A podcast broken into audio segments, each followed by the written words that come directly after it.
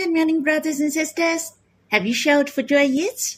You shall shout for joy, for our life is so glorious.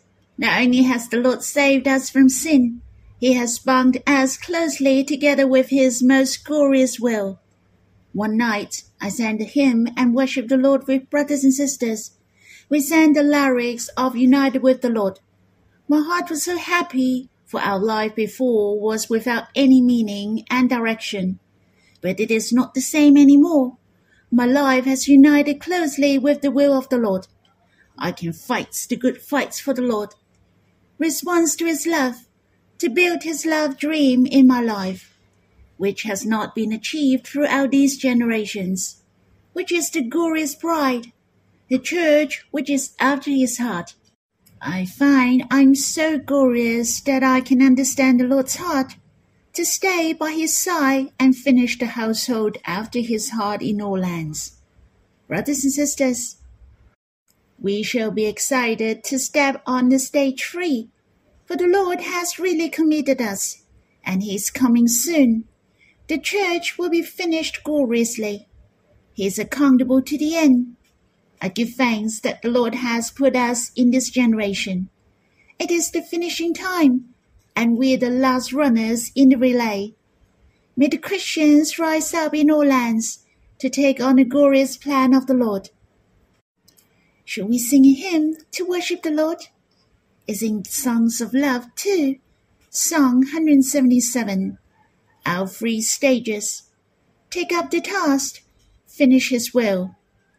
We will sing the fourth and the fifth stanzas.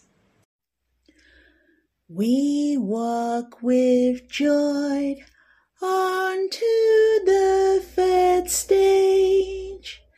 Run together this final journey.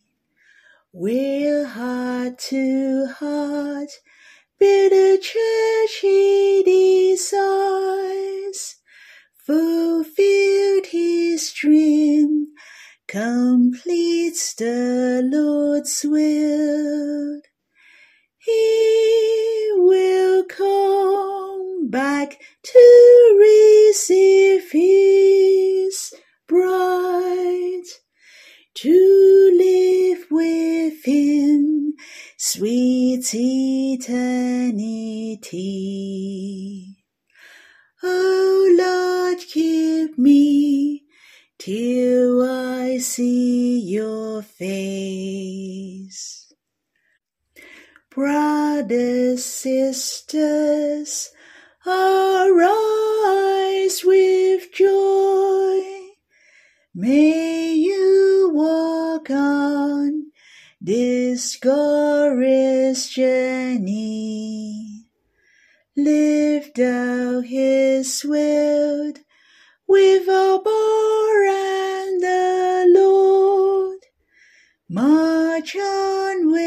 him and fight the good fight.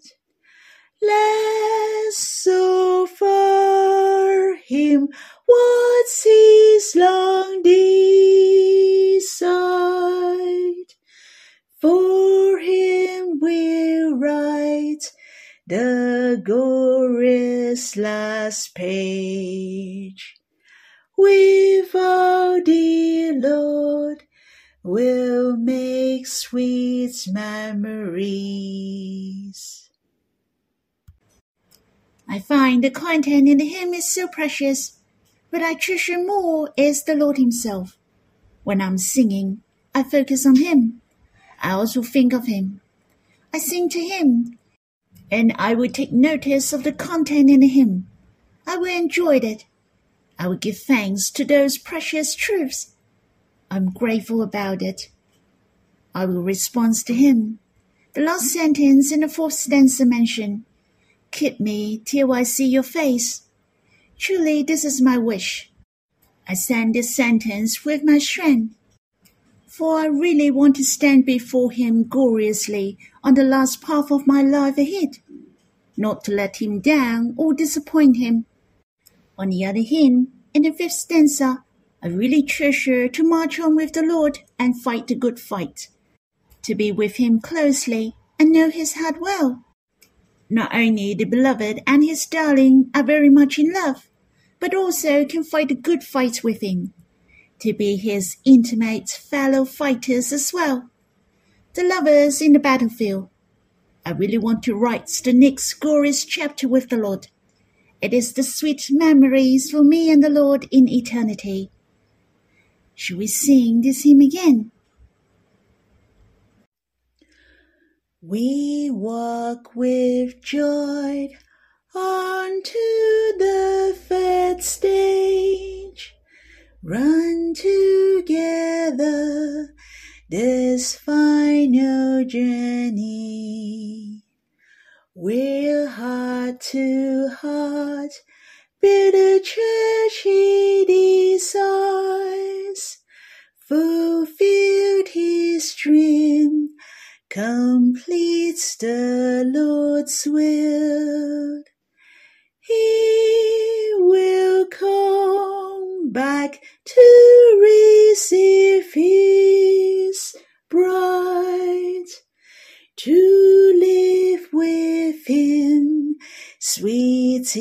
eternity.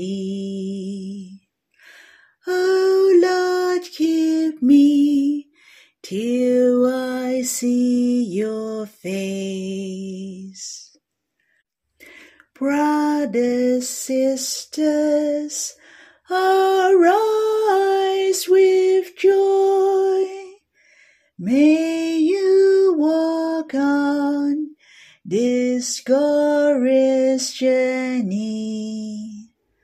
Lift out his will with Abba and the Lord.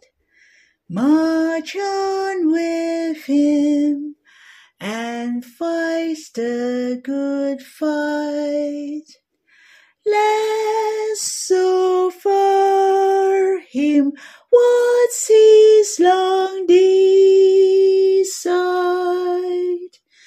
For we'll write the glorious last page. With our dear Lord, we'll make sweet memories. Now we have finished with the hymn. Then we shall respond to the Lord. I hope you can quiet yourself after the worshipping to respond to the Lord. I'll be the one who starts. And after that, it is your turn. Lord, thank you that you have changed our life and you have saved us as well. You also open our spiritual eyes. Not only you want to save us, to be blameless and go to heaven, you even like to co-work with us to accomplish the church which is after your heart. You really want us to step on a glorious path.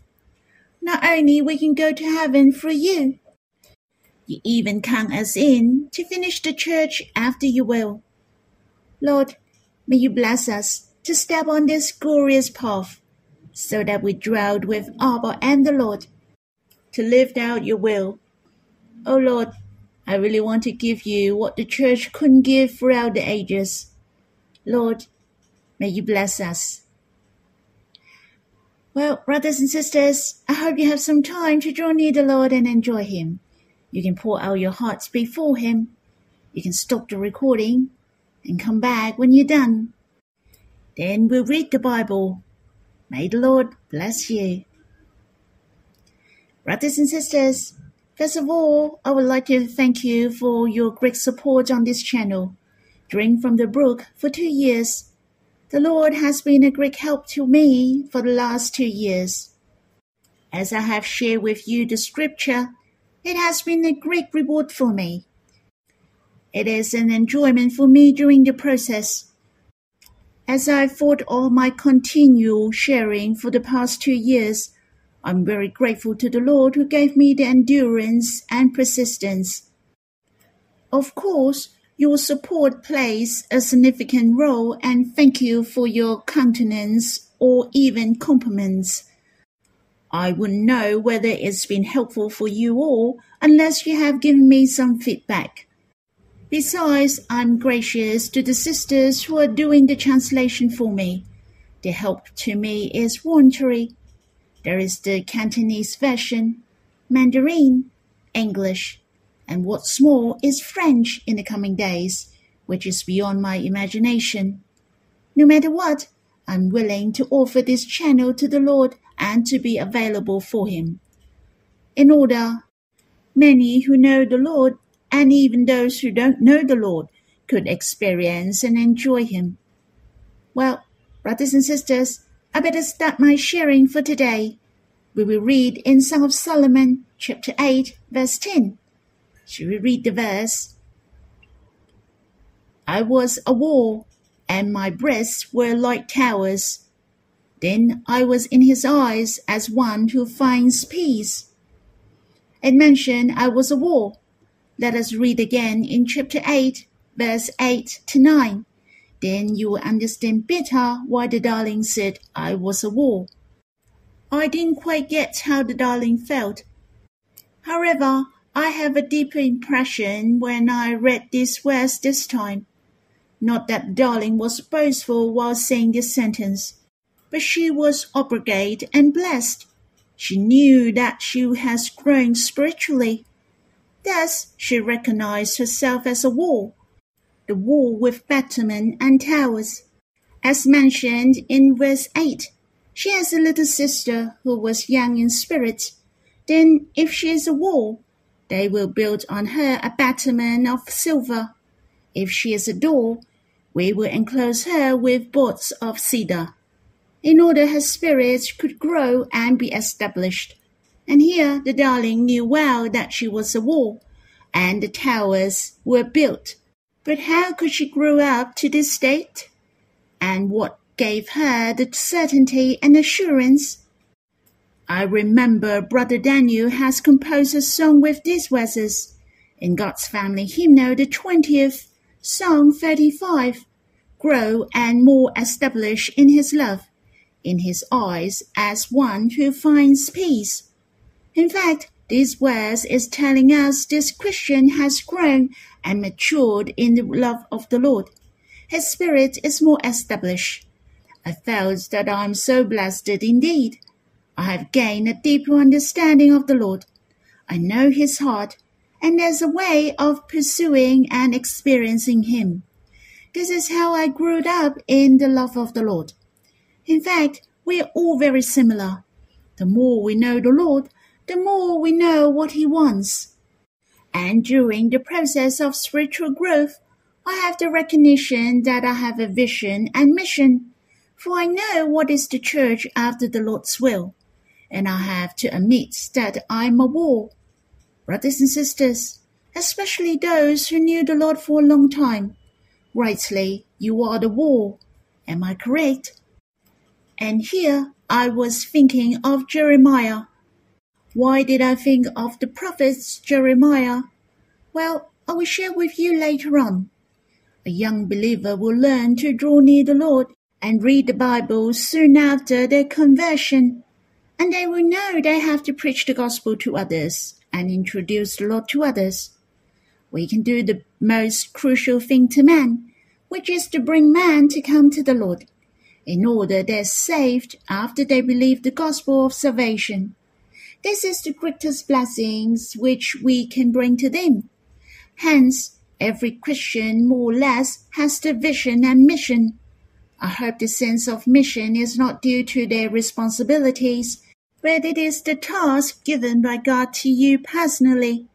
You have experienced that God spoke to you and He has needs of you. And it is not only preaching the gospel which is the greatest blessing to man. In fact, we are able to do the greatest thing for God. Besides our close relationship with God, the other thing which affects the life of the people is to establish the church, to build the church after the heart of God. I remembered I'm determined to love God and man a few years after my conversion. The church, which after God's heart is the greatest hope for men my experience in India in 1984, I can say it was the turning point of my life. I knew the goal of my life. I knew what I should strive for, and that is to build the glorious church. For that is the only solution to solve the problem of man, to bring the greatest blessing to the world. And this was the reason why I decided to be a teacher in 1985. Thus, I can preach the gospel to bear witness for the Lord. Of course, I have a deeper and deeper understanding of what a church which God wants, and how the church after God's heart can bring the greatest hope to the world. It is not the high technology or the development in the economy, not the society is in good condition, or people are well fed and to dress warm, or the good social system. According to the Bible, only the arising of the Church alone can bring real happiness to mankind. Yet, is it the will of the Lord regarding the condition of the Church nowadays? As we can see, the relationships with the parents and the children, and the relationship between man and man are broken. Materialism, hedonism, money worship are the moral of the society nowadays. People values the outward appearance, the corruption of people's conscience, and moral depravity, the helpless and hopeless in the hearts of man. All these result in suffering and wounds, and only the church, the glorious church, can manifest the love and the heart of the Lord, which can change all these. And you can recognize God has committed us I really hope myself and brothers and sisters are willing to take up the task from God, for He has needs of us again and again. Every believer of the Lord can shoulder his mission of God to revive the church. We are a war for the protection of God's will, to protect the church after his heart. The darling mentioned she was a wall and her breasts were like towers meant she has grown. A mature Christian who loves the Lord shall be different from the world, that he is willing to sanctify from the world and love God wholeheartedly. And that's not all. He can stand against attacks from the world and enemies. He could defend for his heart as well as brothers and sisters. In addition, he can be established as a tower. He can keep watch and enjoy the peace. But that's not all. This Christian is very honorable. He is the nourishment of brothers and sisters. Here it mentioned, and my breasts were like towers. The Lord values the church. He loved to get every brothers and sisters to be fed and nourished in the house of God. Peter denied the Lord three times, but the Lord especially revealed to him. Not only Peter was strengthened and restored, the Lord committed him as well. When he expressed his love to the Lord, the Lord said to him over and over again, Feed my lambs, tend my sheep. And the Lord said to him, Feed my sheep in the end. It means the Lord gave every brother and sisters to Peter in order he could nourish and feed them. Brothers and sisters, it's so precious. God has opened his heart to us he made known to us many treasurable truths. We shall spread the truth. Not only we know God, but we can bring people to know and experience Him. That's really wonderful, isn't it? Brothers and sisters, we are so blessed and we're responsible to spread the word of God to others. We should have a sense of mission to do so, to spread the word of God to man. Not only the gospel, and build the church, to establish the church after his will. We shall feed and nourish brothers and sisters. This house is the word of God. Lastly, the darling mentioned, Then I was in his eyes as one who finds peace. She knew well her position in the heart of her beloved. She is dazzling before him, as one who finds peace is very meaningful. The words Solomon and Shulamite have the same root. It has the meaning of peace. Shulamite is the name for a female of peace, a woman now finds peace. The darling belonged to the beloved. Thus she became Shulamite. Now she has gained the beloved. Therefore she was in his eyes as one who finds peace. When I read these verses, I felt the great happiness in her heart. You shall also experience not only she is the eyes of the beloved, but she is content in the fullness of joy and in great enjoyment when he's looking at her. What I can see, the darling is peaceful, settled, and found a special favor in the eyes of the beloved. Let us read again how the darling said it. Then I was in his eyes as one who finds peace. In fact, I don't really know how to express my feeling. You have to taste it as well. The darling knows that she is unique, just like she is telling the whole world that she is the only one in the eye of the beloved. She has captivated the heart of the beloved. I hope you can see your unique position in the eyes of the Lord. Due to the time, let me quickly go through why I thought of Jeremiah. I suggest you to read Jeremiah chapter 1 if you have time. God wanted the young and enthusiastic Jeremiah to have the concurrence with the king and leaders, the objection from the priests, or even the objection from all lands. Yet Jeremiah couldn't do much at all. The king sinned. The leaders didn't listen to Jeremiah and let the people of Israel headed for extinction. And he was accused and brackened madly and was pushed out. But it's so good. Let us read in Jeremiah chapter 1, verse 18 to 19. God said to Jeremiah, And I, behold, I make you these days a fortified city, an iron pillar, and bronze walls against the whole land, against the kings of Judah, its officials, its priests, and the people of the land. They will fight against you, but they shall not prevail against you. For I am with you, declares the Lord, to deliver you. God promised Jeremiah and make him a fortified city, an iron pillar, and bronze walls. Though the attacks were fierce and sharp, seemed the world was against him, but he would not fail and prevailed. Brothers and sisters, since God called us and committed us, He will form us to be a fortified city, an iron pillar, and bronze walls. We shall testify to all lands that God will be with us until the end of age. His power and grace is sufficient for us. Those who are willing to devote himself to serve God, surely they will face different kinds of problems and attacks. God knew Jeremiah and he said to Jeremiah, But the Lord said to me, Do not say, I am only a youth, for to all to whom I send you, you shall go, and whatever I command you, you shall speak. Do not be afraid of them, for I am with you to deliver you, declares the Lord. As you can see, God accompanied and encouraged Jeremiah since his youth in Jeremiah chapter 1, verse 7 to 8. Jeremiah grew in the love and affection of God. What about us?